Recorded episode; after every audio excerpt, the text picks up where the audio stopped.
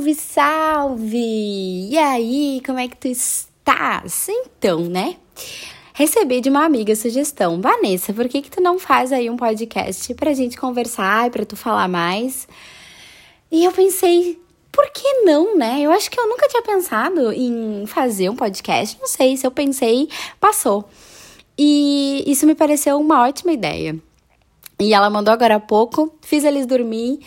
E eu vim aqui agora, sentadinha no sofá, porque eu acho que realmente é uma coisa que facilita. Tu pode sentar onde tu tiver. Tu não precisa arrumar o teu cabelo, tu pode estar de pijama, tu pode estar de qualquer jeito ainda. Mas quando vem aquela inspiração, a vontade de falar, tu pode. Tu pode dar vazão para isso, né? Então, hoje trouxe algumas questões ali no, no Insta sobre menstruação sobre a gente ter dificuldade de falar sobre menstruação, de falar sobre esse nome e de se conectar com o nosso corpo. E aí eu te pergunto: como é que tu te refere ao teu sangue menstrual? Quando tu tá menstruada, nesse período, nesses dias, como é que tu fala com relação a isso? Fazendo pesquisa aqui no, meu, no Insta, tive várias respostas diferentes. Então, é, Colorado entrou em campo, é, tô zicada, tô naqueles dias, tô zebrada. Então, assim, várias uh, formas diferentes de falar sobre esse período.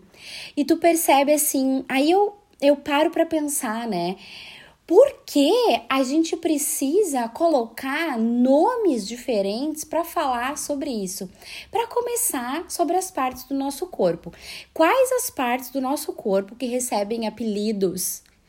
Nenhuma exceto os nossos órgãos genitais. Vagina, pênis, né? Então é piu-piu, é pintinho, é perereca, pepeca.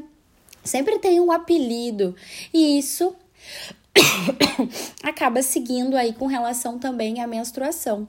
E aí fazendo um adendo, né, eh, o perigo que isso pode ter, porque tu vai ensinar para criança, muitas vezes tu não ensina vagina ou pênis, tu ensina pimpiu, piu, pintinho, passarinho, perereca. E aí, tu imagina a criança em algum momento ela sofrer algum abuso, sofrer algum assédio e depois dizer, né, ai, uh, o fulano passou, passou a mão na minha perereca, o fulano queria ver a minha perereca, e aí o fulano ele conseguir dar um desdobre e falar que ah, tinha uma perereca ali, tinha uma, um bichinho ali, e ela tava tapando e eu queria ver, tal, tal, tal, enfim. Assim, sabe, são coisas que acontecem, são coisas que podem acontecer e a gente precisa estar muito atento para isso, como pais, como cuidadores, né? Fica esse alerta do, do nome que a gente coloca nas partes e o que isso significa. O fato da gente não, não chamar essas partes pelos nomes que elas têm, pênis e vagina. Ainda que eu vou te dizer assim, ó, vou ser bem sincera, eu acho vagina um termo tão técnico para falar sobre essa parte do nosso corpo que ela é tão maravilhosa ela é tão incrível. Ela é um portal de vida ela é um portal de vida. Eu, uh, quando falo em buceta, eu acho buceta tão agressivo. Para mim, buceta sou agressivo. Já chamei muitas vezes de buceta, né? Era mais descolado, mais moderno, tá, tá, tá. Não, não, eu nunca curti muito essa história de perereca e de pepeca. Eu sempre achei muito infantil e feio, né? Então vamos combinar. A perereca é um animal uh, que não tem vontade de pegar no colo e fazer carinho, né? Então, assim. Uh, olha que que conotação que tu já tem sobre uma parte do teu corpo quando tu chama ela de perereca e de peca e de pepeca. Em sânscrito, essa área do nosso corpo ela é chamada de Ioni. Nos textos clássicos de Tantra, a Ioni ela representa essencialmente o útero, mas também ela está relacionada com a vagina e ela tem outros sinônimos. Portal de Jade, Portal do Paraíso, Preciosa.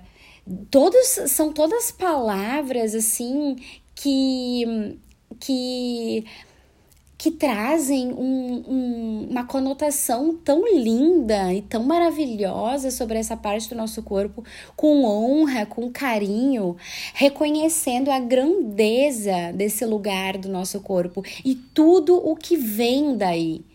Então, poxa vida, nós recebemos uma semente do masculino e essa semente ela vai sendo gerada dentro do nosso ventre. A gente é um portal entre dois mundos, a mulher é um portal entre dois mundos. O corpo da mulher produz um outro corpo e um ser, um espírito vai encarnar nesse corpo e vai atravessar o portal que é a tua vagina e vai ancorar na terra.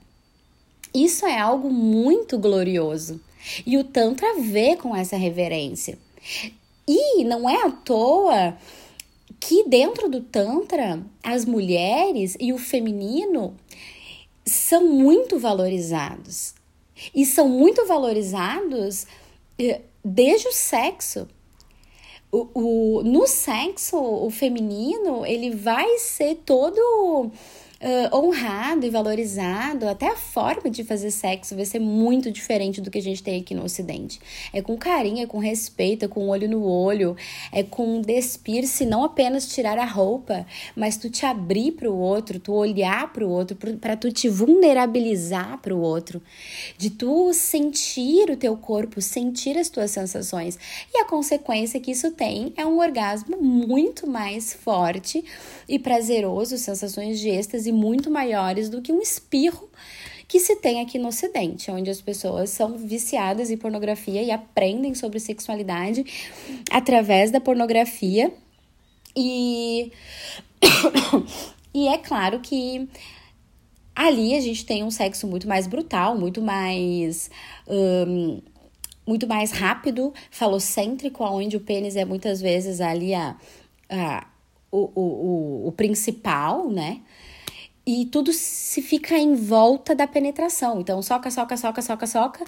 Só que isso é muito limitado, né? É muito limitado e não tá levando em conta todas as pecul peculiaridades da vagina, todas as peculiaridades da ioni. Porque o sexo, ele tem tudo a ver com o útero. Porque as contrações orgásticas que a mulher tem vêm do útero. Olha só que então, a importância. Então, assim, se a gente for olhar, a menstruação, aparentemente ela pode não ter nada a ver com o sexo, não tem nada a ver com sexualidade. Só que a menstruação, ela é o produto do óvulo que um dia foi fecundado. Se a mulher não não não produzir um óvulo, não tem menstruação. Então, por isso quando a mulher toma anticoncepcional, ela não menstrua, ela tem um sangramento de escape. O óvulo, a menstruação, ela é o resultado de um óvulo que não foi fertilizado, ou seja, a mulher não engravidou. E é quando a mulher ovula que o pico da libido dela aumenta lá em cima. Claro, cada mulher pode ser diferente e tá vivendo questões diferentes na sua vida, então ela tá lá perto da ovulação e ela tá com tesão, é óbvio que pode acontecer. Mas fisiologicamente, biologicamente, o momento em que a mulher vai sentir o pico de tesão é durante a ovulação. E é essa ovulação que vai levar a mulher a fazer sexo que 15 dias, de 14 a 16 dias depois, a mulher vai menstruar. E aí, a mulher menstrua como resultado desse pico de tesão, pico de libido que ela viveu na sua vida, e nós aqui temos uma super dificuldade em falar sobre esse tema. Menstruação acaba sendo um tabu, não se fala sobre isso. Uma coisa que todas nós mulheres vivenciamos ao longo da nossa vida.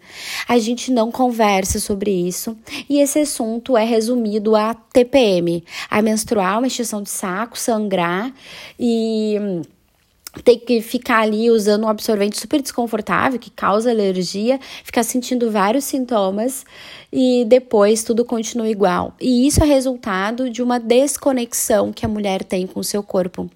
Foi esquecida a sabedoria do seu corpo, foi esquecida a beleza de ser mulher e foi esquecida a sabedoria do seu ciclo menstrual. E aí, como consequência, a gente tá aí super desconectado, fala dessa forma com o nosso corpo, fala dessa forma, né, sobre a menstruação. Ah, tô aí, tô zicada, tô zebrada, tô isso, tô aquilo.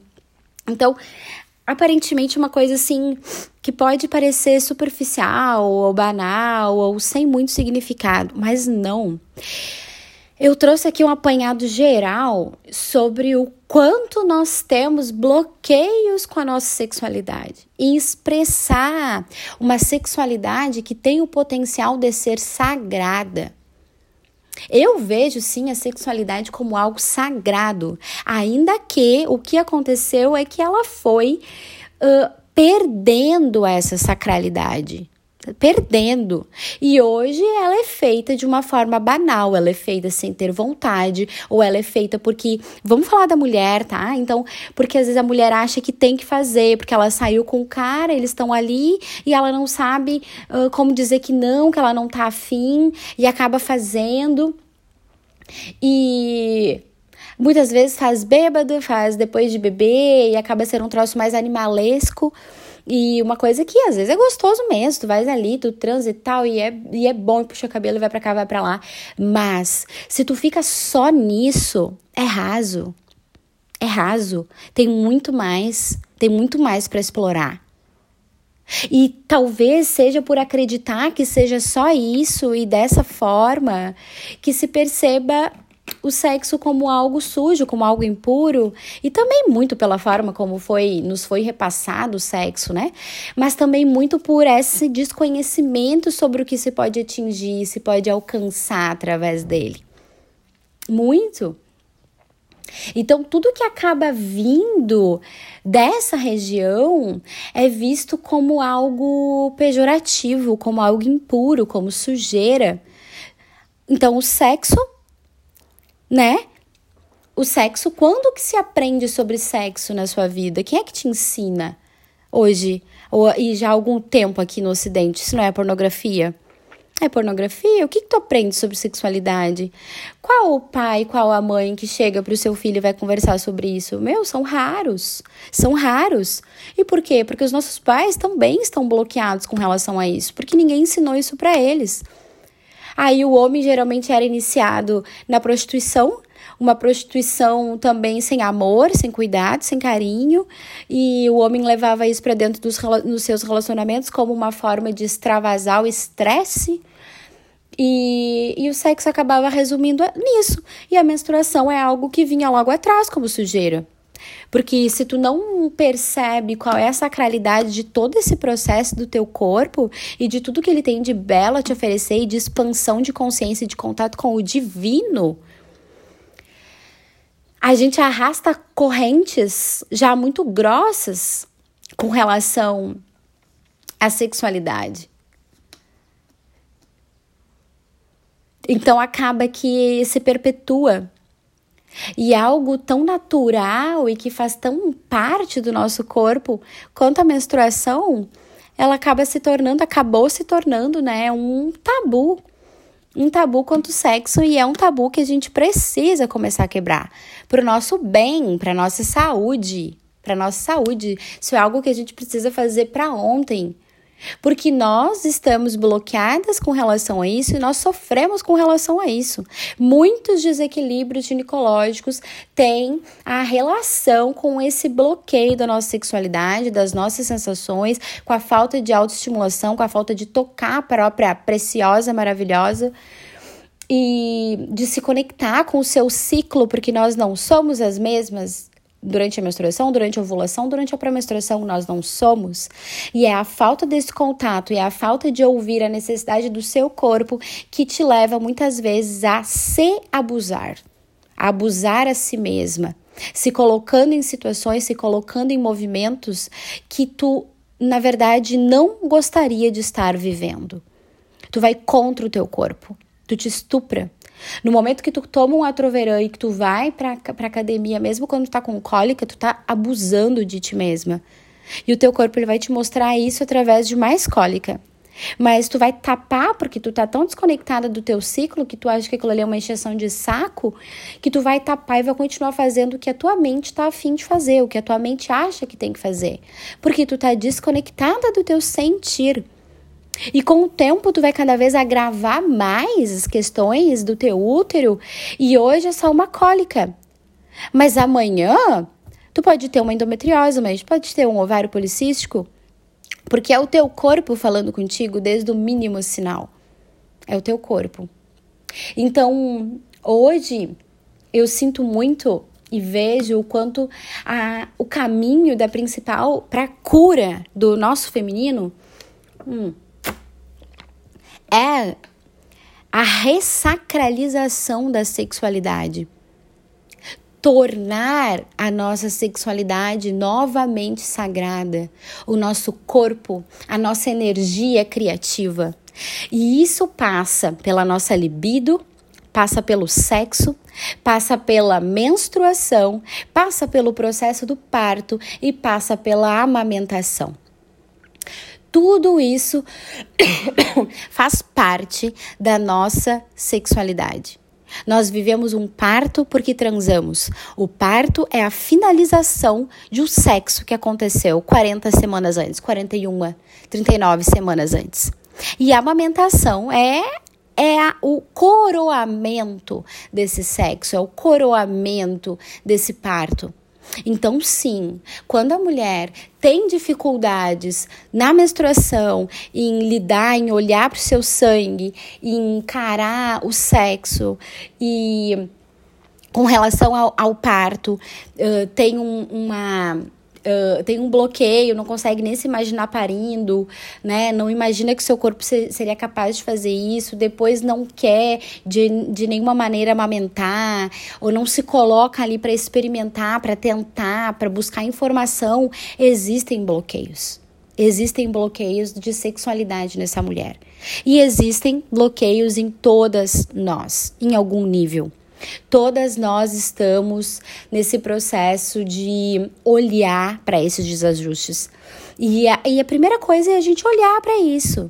É a gente perceber que sim, nossa, eu tenho dificuldade nisso. Essa é a primeira coisa. Porque a partir disso, devagarinho, tu vai começar a desatar esse nó com muito amor, com muita paciência, né? Te levando pela mão, porque isso vai te trazer mais realização. E tu vai te sentir cada vez mais preenchida como mulher. Então, a menstruação, falarmos sobre a menstruação é o começo. É a gente levantar o tapete para a gente olhar coisas ainda mais profundas ali embaixo que vão nos levar para essa sacralidade da nossa sexualidade e dessa retomada da nossa autoestima. Da autoestima feminina passa por todos esses assuntos.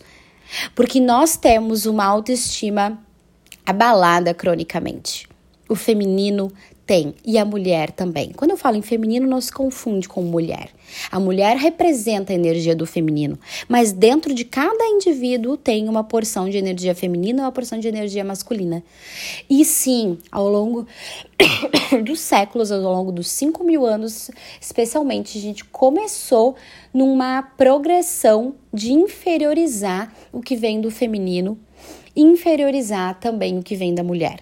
E o resultado disso é um completo desequilíbrio que hoje a gente vê na nossa sociedade.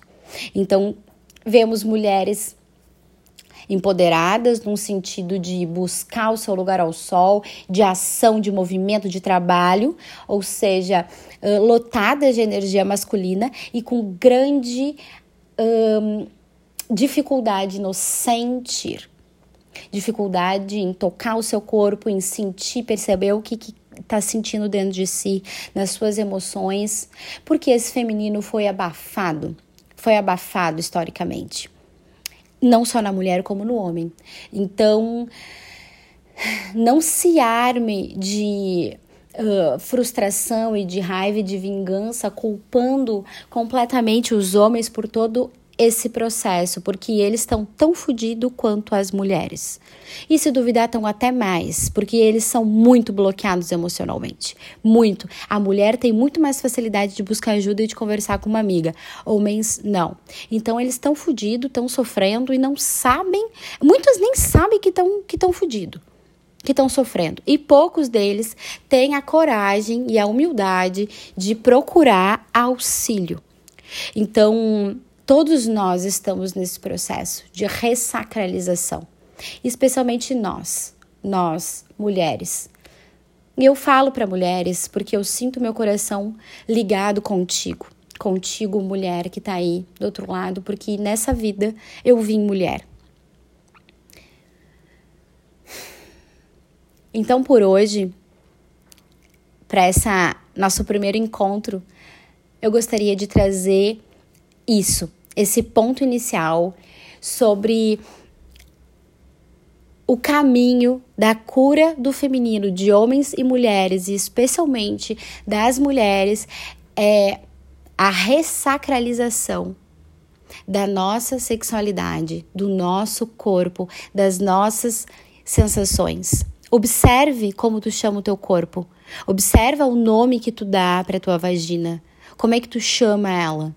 Como é que tu chama a tua menstruação? Como é que tu te sente com relação ao teu sangue? Olha para isso e percebe o que isso tem a ver sobre ti, tem a ver contigo, tem a ver sobre a tua realização e o teu sentimento enquanto estar mulher. Arro? Um grande beijo e até mais.